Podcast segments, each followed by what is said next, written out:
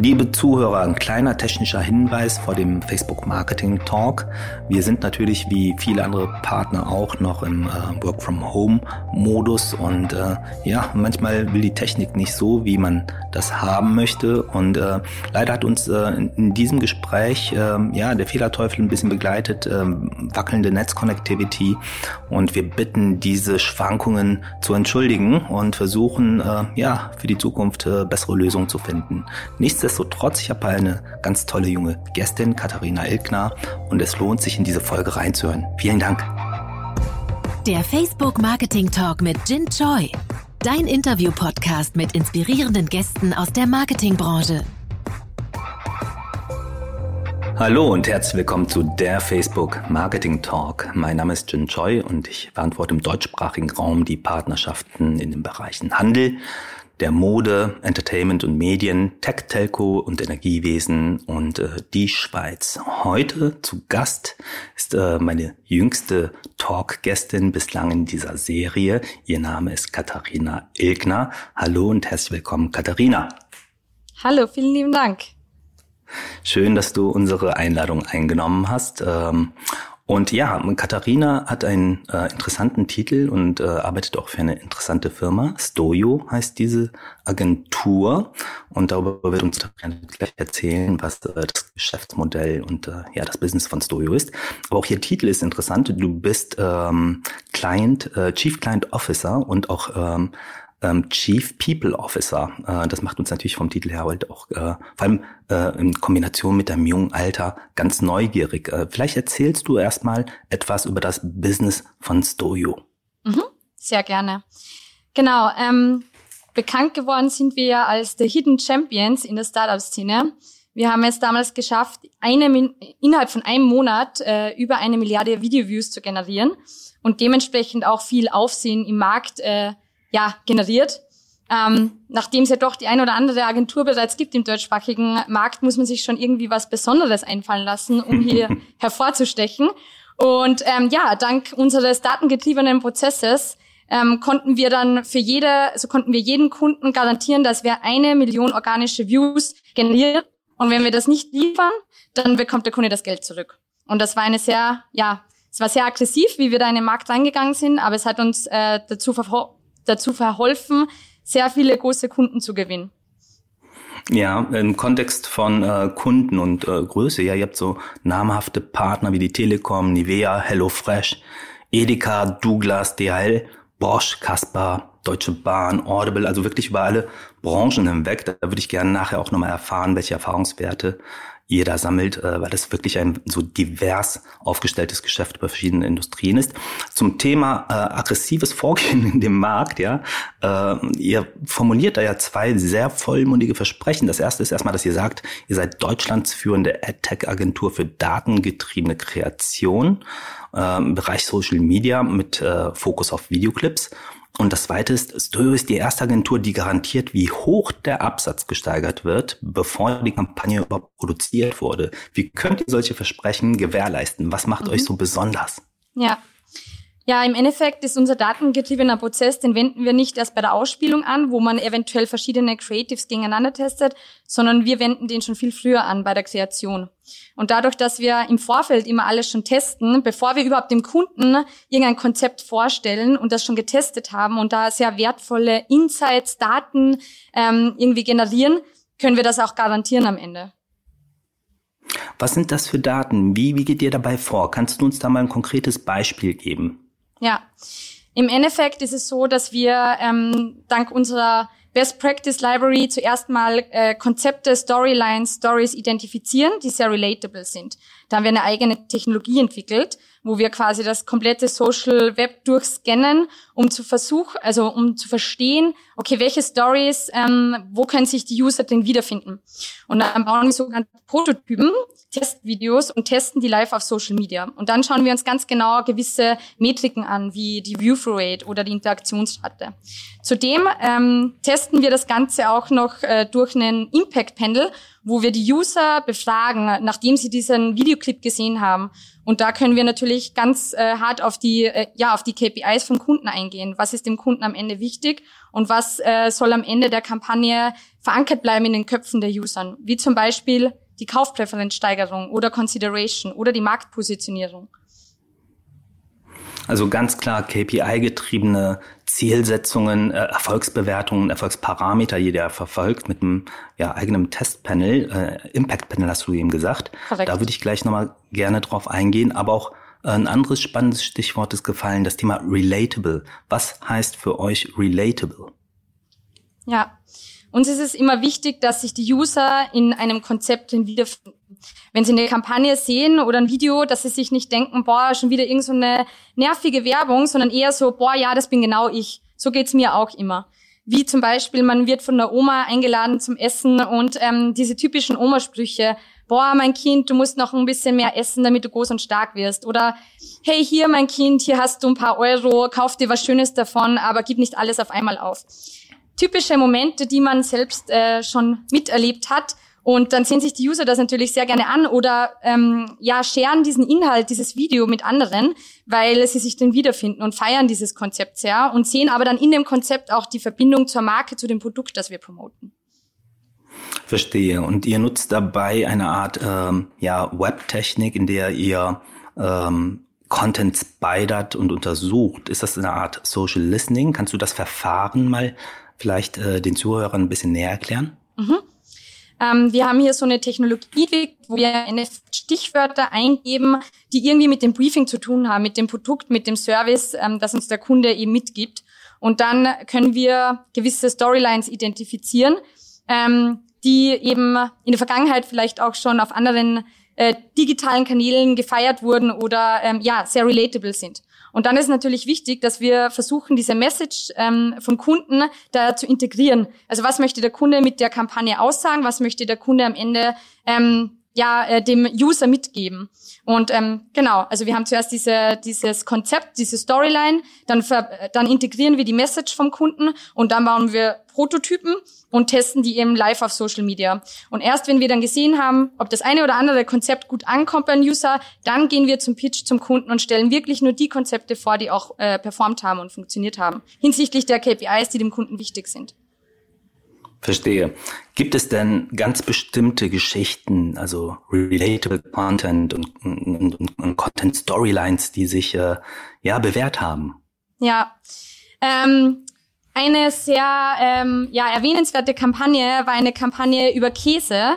Ähm, mhm. Wenn man beim Italiener sitzt und äh, nicht genug äh, Parmesan haben kann auf seine Pasta ähm, und dann quasi der ja ähm, der äh, Waiter kommt und und quasi anbietet äh, Parmesan über die Pasta zu geben und ähm, dann die Person in dem Restaurant nie Stopp sagt ähm, und immer mehr und mehr mehr Parmesan haben möchte, weil ja vom Parmesan kann man nie genug haben und ich glaube, da können sich äh, viele Personen drin wiedersehen, ähm, wo man vor lauter Parmesan gar keine Pasta mehr sieht. Und das hat sehr, sehr, sehr gut funktioniert und ist durch die Decke gegangen und war in diesem Jahr, wo wir das ausgespielt haben, auf jeden Fall ähm, ja der erfolgreichste Spot ähm, auf Facebook, wenn man sich die Zahlen ansieht, die Interaktionszahlen, die Viewzahlen. Ja. Ja. Du hast aber auch gesagt, äh, Interaktionszahlen, Viewzahlen sind erstmal ja, Metriken. Du hast vorhin aber auch gesagt, dass ihr natürlich ganz klar auf Kundenzielsetzungen hinarbeitet und KPIs definiert und dieses Impulspanel äh, aufgesetzt habt. Wie funktioniert dieses Impulspanel und gibt es dort Unterschiede für die verschiedenen Industrien? Ja, ähm, in diesem sogenannten äh, Impact Panel zeigen wir quasi, also wir ähm, haben verschiedene verschiedene Testvideos und haben in diesem Impact Panel einmal eine Kontrollgruppe und verschiedene Expose-Gruppen. Und jede Expose-Gruppe, ähm, jeder Expose-Gruppe zeigen wir ein anderes Creative, eine andere, ein anderes Video.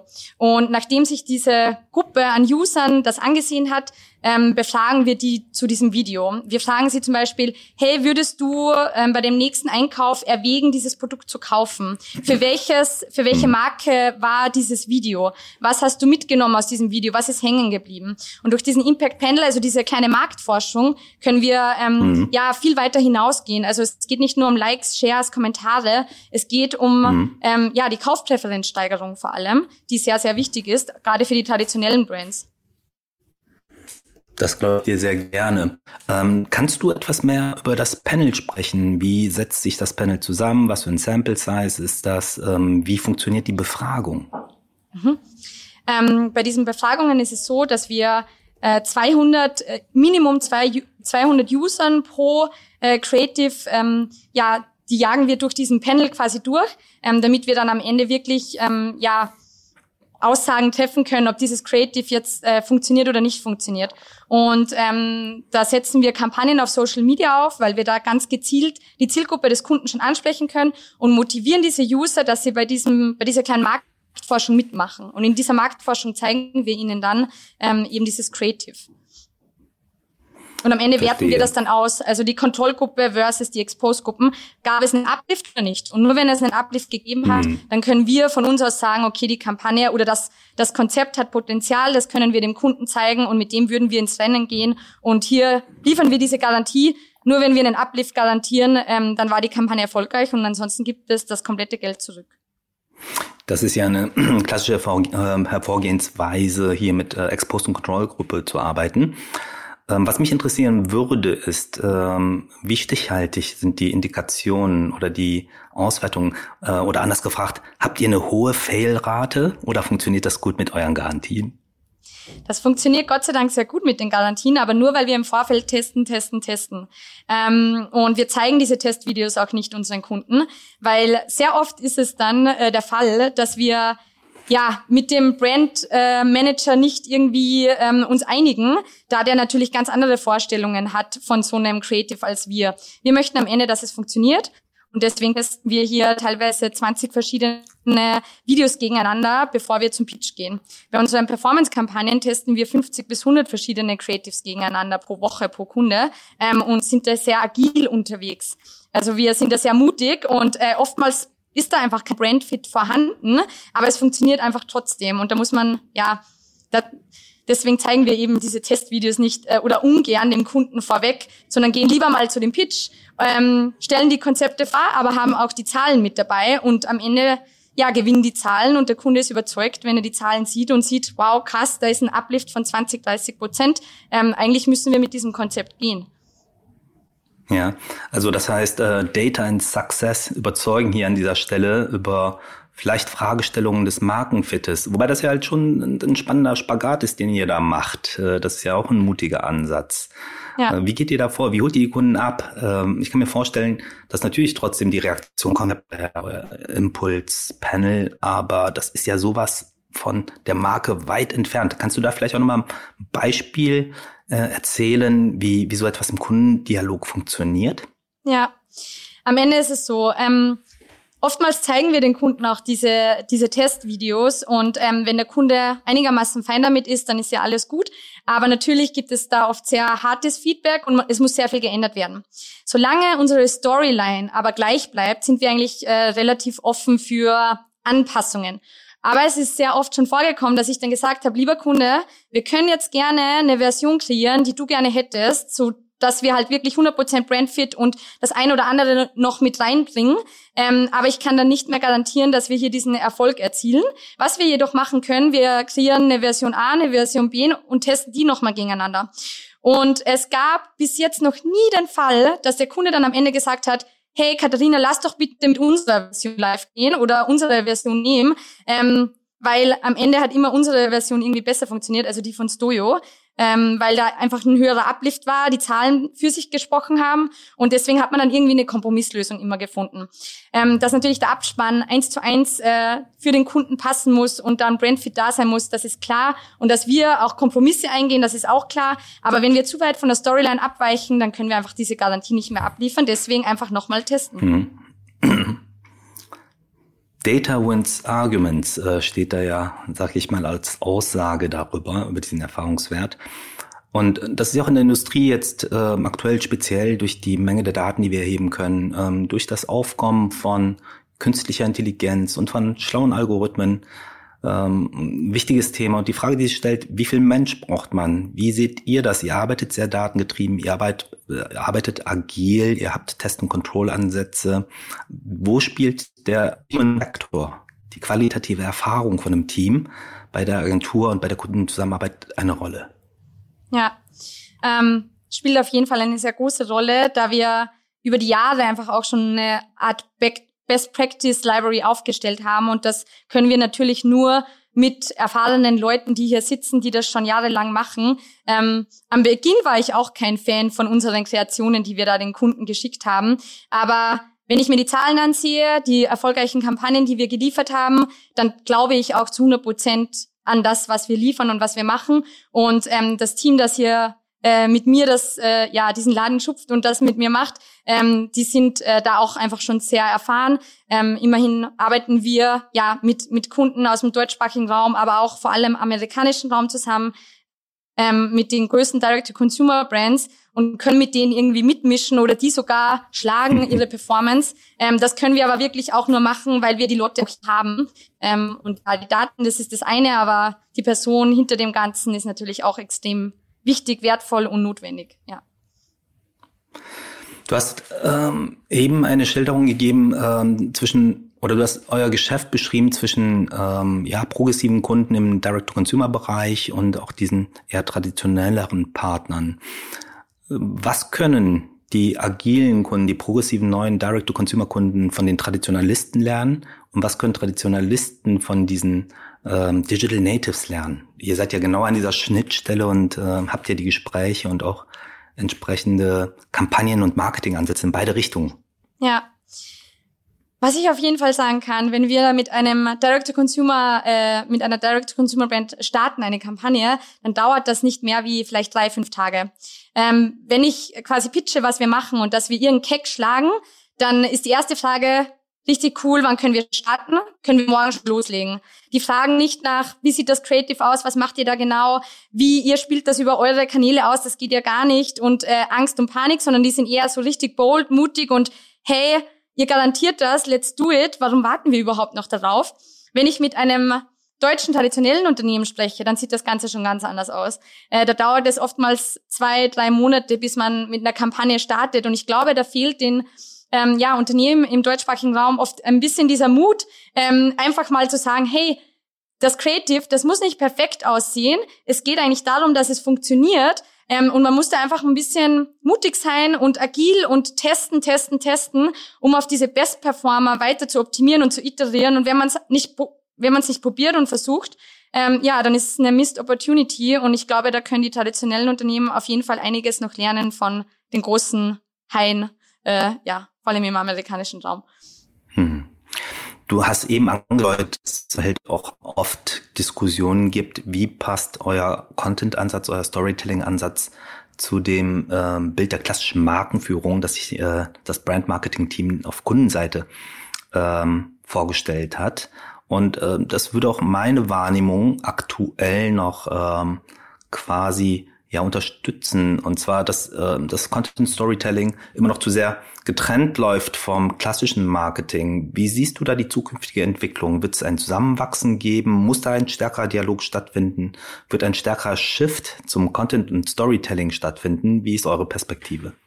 Ja, ich denke definitiv, dass es zukünftig enger zusammenrücken muss und soll, ähm, weil ja, also Content ist ja das eine, den Feed schön aufschmücken, aber am Ende soll es ja auch irgendwie vorher getestet werden, um mal irgendwie zu erfahren, okay, wie denken die User darüber, ähm, wie reagieren sie darauf, bleibt die Marke verankert, ähm, werden die USBs übermittelt und ich finde schon, dass man ähm, auch bei der Content-Kreation sehr stark auf das Testen mehr gehen soll, auf die agile Kreation und das schon viel früher mit einfließen lassen sollte.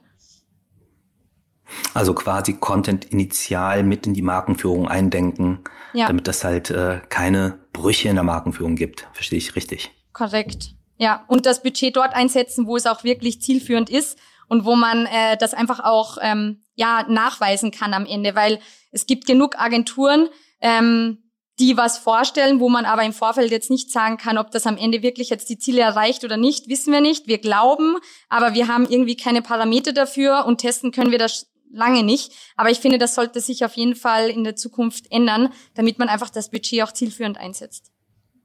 Ist also quasi deines Erachtens das Thema Content und Content und Storytelling im Mediamix noch nicht da, wo es sein sollte? Ich glaube, da gibt es auf jeden Fall noch Luft nach oben. Macht ihr denn auch eine Art von Cross-Media-Beobachtung? Erforscht ihr da oder haben Kunden äh, eigene Methoden mit euch entwickelt, um den Erfolg der Kanäle auch im Zusammenspiel zu bewerten?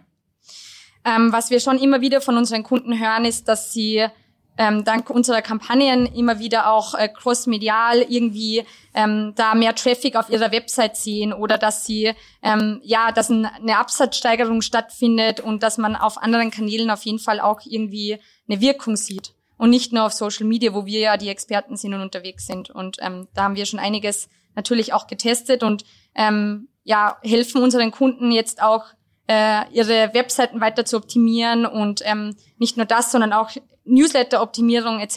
Wir möchten da in Zukunft auch unsere Kunden ähm, ja breit gefächerter äh, beraten und nicht nur eben so hart auf Social Media, weil irgendwie hat das auch alles Spillover-Effekte. Wie siehst du die Rolle von Creatern und Influencern im Kontext von Storytelling? Ist das etwas, ähm, was ihr strategisch auf dem Radar und im Fokus habt oder ist das etwas, äh, womit ihr euch nicht befasst? Mit Influencern? Ja.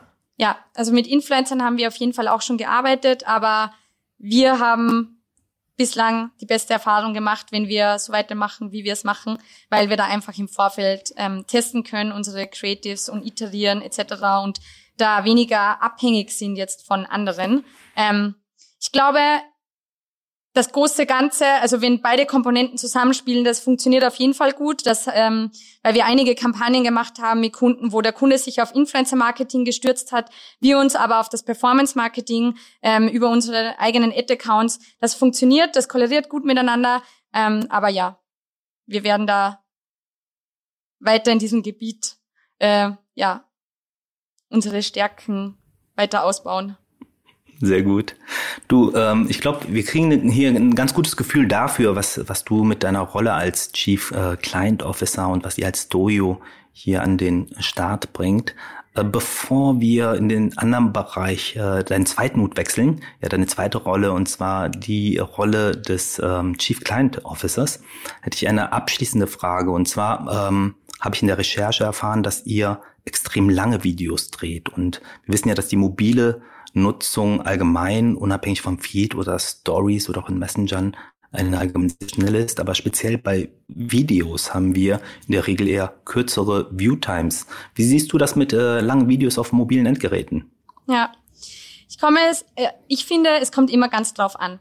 Ähm, wenn man in einem in einem Konzept, in einem längeren Video das Produkt mehrmals zeigt und äh, somit quasi eine Repetition äh, reinbekommt, dann funktioniert auf jeden Fall ein langes Video auch gut. Zudem muss die Story auch relatable sein.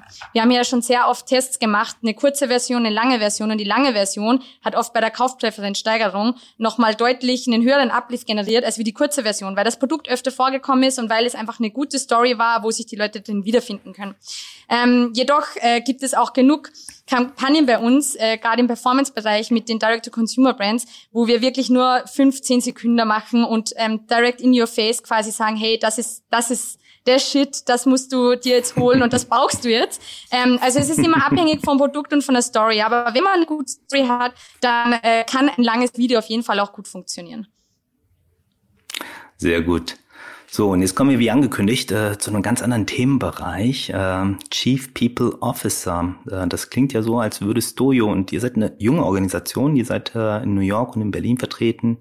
Ihr seid etwa vor fünf Jahren äh, an den Markt getreten, seid 50 Leute in etwa äh, aktuell. Was macht ein Chief People Officer und wieso braucht's den? Ja, ich bin da irgendwie in diese Rolle reingeraten äh, und wusste nicht, dass das äh, ja mit mir passiert. Aber im Endeffekt ist es so, dass ich die Verantwortung für das Personalwesen trage, die ähm, Umsetzung von unseren Unternehmenswerten und die Förderung der Unternehmenskultur ähm, und mir das einfach extrem Spaß macht. Ich arbeite extrem gerne mit den Leuten zusammen. Ich habe da bringe da immer wieder neue Ideen, Input mit rein und ähm, ja, wie gesagt, es macht mir mega Spaß und deswegen diese diese zweite Rolle, ähm, weil wir hier doch bei Stojo wir sind alle jung und wir sind, wir arbeiten alle sehr eng zusammen und es ist nicht nur so ein Arbeitsklima, sondern es ist viel mehr äh, als das. Es ist eher eine Gruppe aus Freunden, äh, die alle Bock haben, was dazu zu lernen, weiterzukommen, Gas zu geben und ähm, da muss die Kultur natürlich auch irgendwie passen, ähm, damit man zu dem Erfolg kommt, wo wir gerade sind. Kultur und Werte. Vielleicht gehst du mal auf diese Themen ein. Was macht deine Kulturstrategie aus? Was macht Stojo aus? Ja, Ähm, bei Stu ist es auf jeden Fall so, wenn man hier richtig äh, Gas gibt und wenn man Spaß an der Arbeit hat und zu 100 Prozent hinter dem steht, was man macht, dann kann man hier sehr weit kommen. Ähm, und dann gibt es auf jeden Fall eine steile Karriereleiter, die man gehen kann. Hm. Zudem ähm, finde ich auch immer wichtig, dass man ähm, ja seine Teammember sehr gut kennt, dass man Beziehungen zu jedem Einzelnen irgendwie aufbaut und jeden als ein Individuum sieht und dementsprechend die Leute auch motiviert und, pusht, sodass sie ihre Ziele eben auch erreichen. Hier ist natürlich immer ganz klar und wichtig, die Erwartungen und ähm, ja, die müssen klar definiert werden und äh, eine klare Kommunikation ist sehr, sehr wichtig. Ähm, ja, genau. Und es macht uns einfach alle hier extrem Spaß, zusammenzuarbeiten und ich bin jetzt mittlerweile auch wieder froh, dass ich immer wieder im Office hier bin und nicht mehr im Homeoffice, ähm, weil ich sehr gerne mit dem Team zusammenarbeite und die auch natürlich gerne sehe. Das wäre eh in diesem Kontext eine Frage gewesen, wenn so viel Teamwork und so viel Offenheit bei euch in der Kultur herrscht. Äh, wie seid ihr mit dem Lockdown umgegangen und wie war deine Perspektive? Was hast du für deine Leadership bei Stojo daraus lernen können? Ja, ich habe auf jeden Fall gelernt, ähm, dass auch wenn alle im Homeoffice sind, wo wir immer diesen Vorurteil oder, die, oder diesen Gedanken hatten, boah, da wird dann wahrscheinlich die Leistung bei allen runtergehen, Nein, im Gegenteil. Alle haben richtig Gas gegeben und jeder hat sich gefreut über jeden Call, über jede Interaktion. Ähm, und wir haben wirklich gemerkt, ähm, dass wir bei Studio, dass wir jedem jetzt diese Freiheit auch geben, work from everywhere. Ähm, und solange die Leistung erbracht wird, haben wir hier volles Vertrauen in jeden einzelnen Mitarbeiter. Ähm, und ich merke das auch beim Team. Und ähm, noch schöner ist natürlich zu sehen, dass obwohl jetzt jeder im Homeoffice eigentlich arbeiten könnte, das Team bei mir, die sind alle vor Ort und die freuen sich jedes Mal, wenn man ja, wenn man sich wieder sieht und alle geben genau gleich viel Gas, wenn nicht noch mehr, wenn sie zu Hause sind, was wirklich äh, ja beachtlich ist. Ähm, und da haben wir jetzt irgendwie eine andere Mindset und ähm, Offenheit dafür. Was haben denn eure Partner durch diese Lockdown-Phase lernen können? Welche Beobachtungen hast du gemacht? ähm, als unsere Kunden. Ja. Ja. Ähm, soweit ich weiß von unseren Kunden, äh, haben die auch äh, alle viel mehr gearbeitet wie davor, weil man macht weniger Pausen, man sitzt im Endeffekt zu Hause, man hat nicht mehr diesen diese Pause von ja zu Hause, diesen Arbeitsweg quasi auch und diesen klaren Cut. Ähm, und äh, ja, viele meiner Kunden sind nach wie vor im Homeoffice ähm, und sind natürlich dementsprechend äh, ja teilweise auch frustriert, weil sie natürlich auch gerne wieder mit ihren Arbeitskollegen arbeiten äh, möchten oder die sehen möchten ähm, und nicht nur alles digital äh, machen wollen. Ähm, genau. Sehr gut. Ähm, was ich auch ganz spannend fand in der Recherche, was mir auffiel, auch zum Thema Women und Female Leadership. Du bist noch unter 30 und das ist ganz beachtlich, wie viel du hier schon für deine Company bewegen konntest und mit was für großen Partnern du auch alltäglich äh, hier zusammenarbeitest. Du hast fünf Tipps für Young Professionals formuliert. Vielleicht können wir darauf hier mal eingehen. Dein erster Tipp ist Challenge Yourself. Kannst du uns vielleicht etwas darüber erzählen? Ja. Im Endeffekt war es bei mir immer so, dass ich immer irgendwie die Herausforderung gesucht habe. Ähm, ich habe ein Praktikum in New York gemacht. Ähm, ich war ein Jahr in Mexiko, äh, wo einige meiner Familienmitglieder die Augen gerollt haben, weil sie ein bisschen Angst hatten. Aber ähm, es war auf jeden Fall das coolste, aufregendste Jahr ähm, soweit. Ähm, dann war ich in Salzburg und wo ich dann gemerkt habe, in Salzburg in der Agentur, boah, irgendwie brauche ich jetzt wieder eine neue Herausforderung, bin ich dann nach Berlin gegangen, ähm, in dieses Startup, um um auch mal das Startup-Leben mitzubekommen. Und ähm, ja, was ich, äh, was ich in mir irgendwie habe, diesen krassen Ehrgeiz. Und immer wenn ich merke, mhm. hu, ich fühle mich gerade richtig sicher in dieser Rolle, ich könnte mich eigentlich mal zurücklehnen, dann werde ich richtig ungeduldig und brauche wieder irgendwas Neues. Und sag dann auch immer zum Patrick, Patrick, gib mir bitte wieder irgendwas, ich brauche wieder eine Herausforderung, ich brauche diesen Adrenalin. Und ähm, ja, das macht mir einfach Spaß, immer wieder was Neues dazu zu lernen, neue Aufgaben, mich selbst herauszufordern und genau. Dein Tipp Nummer zwei geht ja auch ganz klar in diese Richtung ähm, ja, Herausforderung, aber auch Hard Work pays off. Wie bist du auf diesen Tipp gekommen? Ja, bei mir gibt's irgendwie kein Aufga Aufgeben oder sehr selten. Ne? Also das Nein sagen, ähm, das äh, ist äh, ja bin ich sowieso, da bin ich sowieso nicht so gut in dem. Und ich habe einen sehr, sehr hohen Anspruch an mich selbst. Und ähm, das hat sich aber in der Vergangenheit immer als sehr positiv herausgestellt. Ähm, denn nur wenn man irgendwie auch hohe Ziele hat, ähm, und sich die vornimmt und ähm, sich selbst irgendwie zuspricht, hey, ich bekomme das schon irgendwie hin ähm, und, und darauf hinarbeitet. Ähm, zwar ist es dann oft sehr stressig und ähm, man ist kurz vorm ja, äh, komplett Überforderung und man möchte eigentlich wieder einen Rückzieher machen. Am Ende hat sich's immer irgendwie gelohnt und ähm, ja, ich äh, genau, also ich bin jetzt dort, wo ich bin, weil ich halt nie aufgegeben habe und weil ich immer weitergemacht habe und weil ich mich, weil ich am Ende an mich geglaubt habe. Was uns zu Tipp 3 bringt, be bold. Ja. Ähm, be bold, ja, sei mutig und ähm, ergreife die Chance, die dir quasi in die Wege gelegt werden. Ähm, ich denke mir so oft, wenn man ein Angebot bekommt, ähm, macht man so oft einen Rückzieher oder denkt sich, boah, ich bin noch nicht so weit, Angebot nicht annehmen, ich schaffe das ja gar nicht. Aber ganz ehrlich, man bekommt ja dieses Angebot, ähm, weil man das Potenzial hat, dorthin zu kommen und man muss halt einfach an sich selbst glauben und äh, selbstbewusster an die neuen Aufgaben treten. Ähm, ja, das kann ich nur jedem mitgeben und das hat bei mir auch geholfen. Diesen Tipp mag ich, weil wir auch bei unserer Kultur bei Facebook immer eher die Frage stellen, nicht, was hat eine Person in der Vergangenheit erreicht, sondern ähm, wie kann diese Person ja äh, in der Zukunft bestimmte Themen ja, in einer bestimmten Rolle bewegen. Das ist eine ganz, ja. ganz andere Perspektive. Das bringt uns aber auch dann zu Tipp 4. Ähm, Preparation is everything. Ja. Ähm, ich habe gelernt in der Vergangenheit, dass wenn ich mich gut vorbereite, sei es ein Meeting mit meinem Team oder ähm, ein, ein, eine Präsentation vor, vor Kunden oder äh, irgendwo eine Speech halten, es lohnt sich auf jeden Fall, wenn man sich gut vorbereitet. Und ähm, wenn man dann auch noch irgendwie Daten mit hat, Zahlen mit hat, ähm, ja, es lohnt sich, man bekommt den Respekt, den man, den man sich verdient. Ähm, und ähm, es macht auf jeden Fall Sinn, da vielleicht 10, 15 Minuten am Abend, auch wenn es spät ist, sich nochmal hinzusetzen, seinen Terminplan durchzugehen und sich wirklich gut vorzubereiten, ähm, damit man einfach auch selbstsicher auftreten kann. Und dann macht das Ganze gleich viel mehr Spaß und ist leichter. Das connectet dir auch mit deinem äh, Tipp Nummer zwei, Hard Work Pays Off. Ähm, bring uns zu deinem Tipp Nummer fünf, Use Personal Experience. Ja. Ja, ich muss ja in meiner Rolle auch sehr viele ja sehr viele Meetings halten oder vor größeren Personengruppen präsentieren. Und da musste ich dann auch lernen, meinen eigenen Weg zu finden, die Aufmerksamkeit der Zuhörer für mich zu gewinnen. Gerade weil ich eben jung bin und leider auch klein, ähm, muss ich bei Kunden irgendwie schauen, wie ich die, ja, wie ich die für mich gewinnen kann. Und da hilft es auf jeden Fall, wenn man authentisch auftritt, wenn man vielleicht äh, persönliche Anekdoten mit hat, Stories, ähm, die gerade am Beginn irgendwie ja das äh, das Eis brechen. Ähm, und das hat mir extrem gut geholfen. Ähm, Patrick ist ja sehr guter Redner und ich habe sehr viel von ihm gelernt. Aber am Ende ist es, glaube ich, am, sehr, sehr wichtig oder am wertvollsten, man bringt seine eigene Story mit und versucht irgendwie die Aufmerksamkeit von den Zuhörern zu gewinnen durch seine persönliche Experience.